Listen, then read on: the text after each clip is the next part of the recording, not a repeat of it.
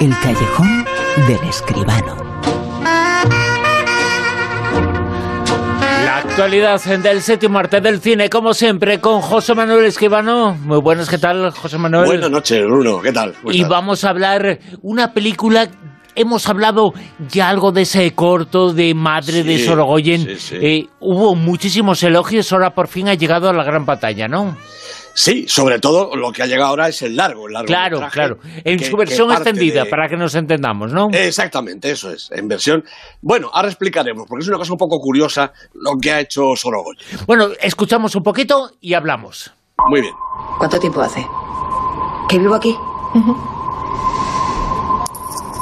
Diez años. Iván, amor, ¿qué tal? ¿Cómo estás? ¿Dónde estáis hoy? ¿Qué vais a hacer? En la playa. ¿Y cómo? Quiero decir, ¿y por qué llega una española a vivir aquí durante diez años? ¿Y tu padre? Se ha ido. Ha dicho que ahora volvía. ¿Y en qué playa estáis? En Francia, creo. ¿Por qué no viene papá? Mamá. Sí, mi amor, sí, sí, mi amor, sí. Que hay un señor. Es una película que dio que hablar muchísimo en su tiempo y que ahora lo, lo, tenemos eh, y la tenemos en versión extendida. Madre de Sorogoyen. Pues sí, un, un tráiler verdaderamente inquietante el que acabamos de, de escuchar. Madre, como muy bien dice, la ha dirigido Rodrigo Sorogoyen, la han producido Ivonne Cormezana, Jerón Vidal, John Labadí y el propio Sorogoyen, que también ha escrito el guion junto con Isabel Peña, que es su colaboradora habitual. Y los protagonistas son Marta Nieto, Alex Brendemul y Gilles Porlier. Hay que destacar también la espléndida fotografía de Alex de Pablo. Es el fotógrafo habitual de Sorogoyen, pero en esta película la fotografía es realmente fundamental. Y también la música de Olivier Arson. Bueno, Sorogoyen, pues yo creo que es uno de nuestros directores más interesantes. ¿no? Recordemos que debutó en el 2008 con ocho citas a la limón con Peris Romano, hicieron entre los dos la película. Luego trabajó en distintas series de televisión y volvió a la pantalla grande con Stockholm, la película de 2013, y luego encadenó sin parar, que Dios nos perdone, Madre, el corto, y El Reino el año pasado, y ahora pues este largo, ¿no? Bueno, pues Madre no es una ampliación del cortometraje, como se ha hecho, perdón, como se ha hecho a veces con, con los cortos y las películas. Es un retrato de la vida de su protagonista, pero diez años después. Yo creo que de entrada eso es muy buena idea. Y también incluirlo en el comienzo de la narración, no solo para que lo vean quienes no lo conocían, sino porque da vida al personaje y lo explica, explica lo que viene a continuación con toda coherencia. De esta manera, el primer cuarto de hora de la película nos permite saber qué ha pasado y cómo en la vida de la protagonista. Bueno, más allá del virtuosismo de haberse rodado casi en su totalidad en un magnífico plano secuencia, ese comienzo, el corto, establece con habilidad el doble estímulo que contiene la película, el largo. Por un lado, el viaje interior de Elena, bueno, espléndida, digámoslo ya, Marta Nieto, un discurrir que es mucho más potente, arrasador casi, que el de sus idas y venidas por los escenarios naturales, playas, senderos, habitaciones por los que deambula. Y por otra parte, sitúa al espectador ante el ritmo, el estilo, la fotogenia del relato, que para que nos entendamos está en las antípodas del reino, su gran éxito del año pasado.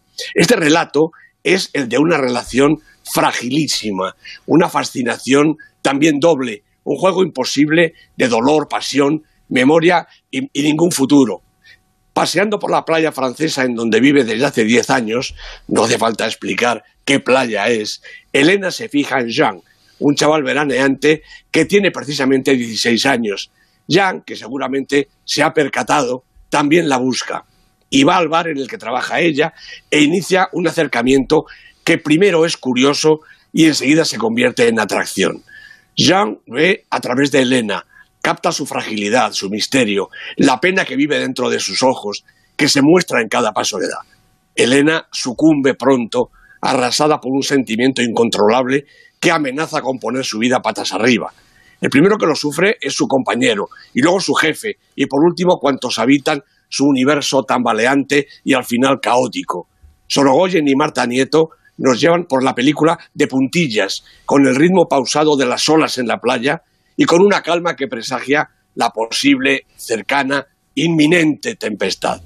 Hay causa, hay, hay más de una causa, y por eso la narración concluye como debe, con un ejemplar catarsis emocional, sentimental y hasta física. Y Elena y Jean se enfrentarán a la necesidad de recuperar sus mundos, sus identidades, sus personas, en el más amplio sentido de la palabra. La película se cierra cuando se apaga la última imagen, claro, pero no termina en la retina del espectador. Ahí siguen latiendo esas vidas, la de Jean, un adolescente que quiebra sus lazos familiares para abrazar un imposible, y la de Elena, una maternidad fugitiva, dolorosa, irrenunciable e imposible.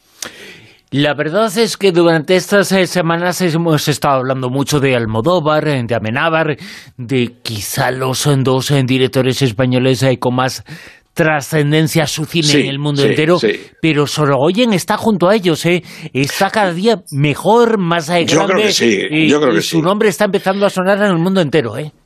Sí, porque además Sorogoyen posee lo que muchos directores, lo que muchos creadores no tienen. Y es un estilo propio.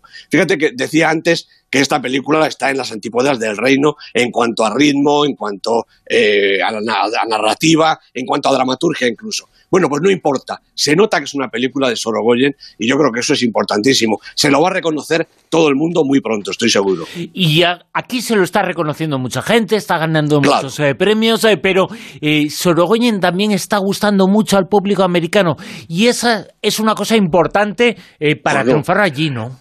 importantísima.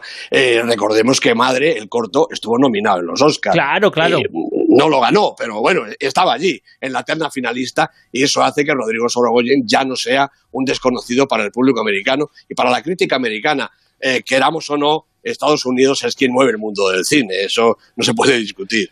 Hemos hablado de los Oscars, eh, pues bien, vamos a hablar ahora de el bueno, la mujer, eh, la actriz más oscarizada y la que ganó el Oscar siendo más joven.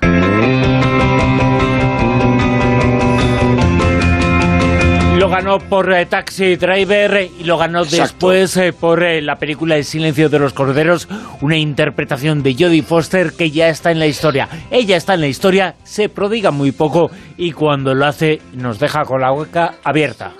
Pues sí, se prodiga tan poquito que en los últimos cinco años solo ha hecho dos películas, creo, pero vuelve vuelve para formar parte de este reparto, yo creo que importante, de Prisoner 760, Prisionero 760, una película que cuenta la vida del prisionero mauritano Mohamedou Ould Slay, detenido, pues la verdad es que sin ningún cargo por el gobierno de Estados Unidos en Guantánamo. Lo detuvieron en 2002 y fue liberado en 2016. 14 años en, en aquellas perreras sin ningún cargo en contra. Bueno, el rodaje comienza el 2 de diciembre en Sudáfrica bajo la dirección del británico Kevin MacDonald, el director del último Rey de Escocia, otra película política muy importante. Bueno, Foster se pondrá en la piel de la abogada Nancy Hollander y Mohamedou Ould estará interpretado por Tahar Rahim.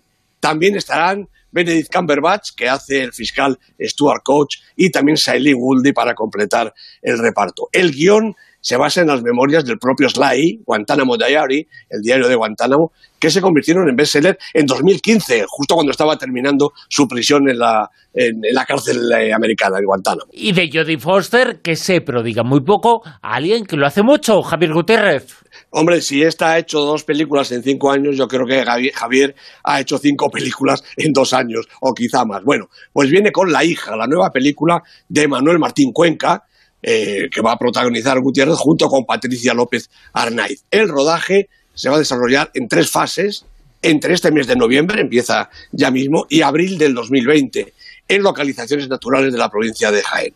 Bueno, el guion de La hija es del propio Martín Cuenca, eh, que colabora con Alejandro Hernández, el guionista, el co-guionista de Mientras dura la guerra y también de Caníbal. ¿no? Se basa el guion en un argumento de Félix Vidal y cuenta la historia de Dana, una joven de 15 años embarazada y que acaba de escaparse de un centro de menores. Javier, que es el tutor, está dispuesto a ayudarla en lo que haga falta, pero siempre que ella respete las reglas que él le marca.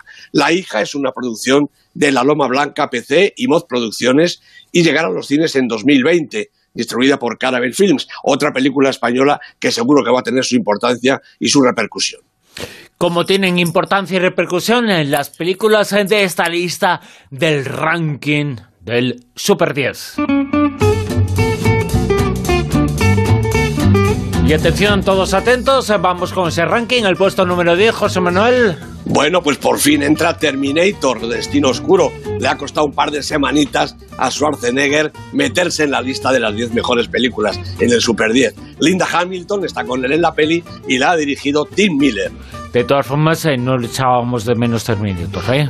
la verdad es que no, no mucho, no. Bueno, hay que decir que se quedó el 11 la semana pasada, pero ahora ya ha entrado en los 10 de arriba.